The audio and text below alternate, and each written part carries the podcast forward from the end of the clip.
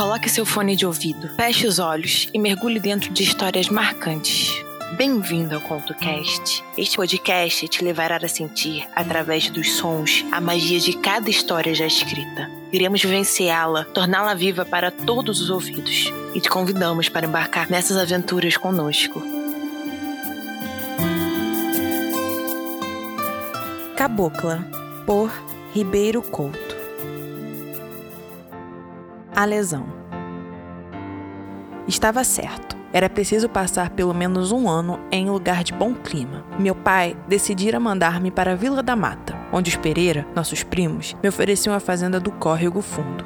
O doutor dissera que eu tinha uma lesão de primeiro grau no pulmão direito. Sua luneta de tartaruga, de cordão preto, atrás da orelha, dava-lhe um ar sábio e infalível. Eu não acreditava na lesão, mas acreditava no doutor.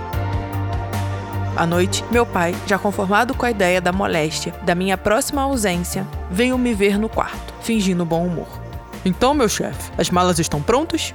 Nem estavam prontas, nem eu tinha vontade de prepará-las para tal viagem. Francamente, ir meter-me naquela remota vila da mata? Que ideia! Muito mais divertido seria tratar-me na Europa, na Suíça, por exemplo. Sim, por que não Suíça? Realmente. Meu pai, se você me deixar ir para a Suíça, eu prometo ficar quietinho no sanatório o tempo todo que você queira. Fico dois, fico três anos. Mas Vila da Mata deve ser um degredo. Como é que eu poderia suportar todo um ano na fazenda dos Pereira? Tenho horror à roça. Você não ignora. Não, senhor. O médico é quem sabe. E ele acha excelente o clima de Vila da Mata. Além do que, você estando com os Pereira não poderá fazer extravagâncias. Terá que proceder com muito juízo. Eles me trarão ao corrente dos seus passos. Sorriu com ar de triunfo. No fundo, a preocupação de meu pai era apenas aquela: impedir-me de fazer o que ele chamava extravagâncias. Eu compreendia. Com pulmão não se brinca. No seu caso, é verdade, não há nada muito grave. Mas enfim, com pulmão não se brinca. Que sorte a minha. Deixar o Rio no exato instante em que estava começando a vencer o difícil coração de Pequetita Novaes. A admirável Pequetita Novaes. Os olhos mais verdes da cidade e a mais esquiva de todas as cariocas. Deixar o Rio quando também todos os sábados, metendo no bolso algumas cédulas de 100 mil réis, eu segui o alegre caminho do Clube dos Arrepiados, onde vicejava Pepa La Seviliana, flor de todas as Espanhas. Ah, sorte ingrata. É isso mesmo, sim, senhor. Não me olhe com essa cara de vítima. E é amanhã que você parte.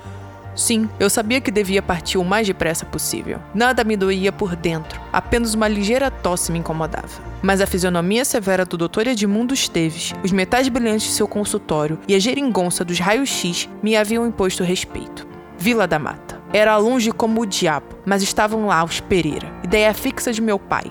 Por que não Friburgo, Teresópolis, Pati de Alferes? Não havia de ser Vila da Mata, havia de ser Pereira. Nas imediações do rio, há dezenas de cidadezinhas de campo e de montanhas, em que um rapaz pode curar a sua lesão sem ficar demasiado longe de Pepa La Seveliana e de outras distrações úteis.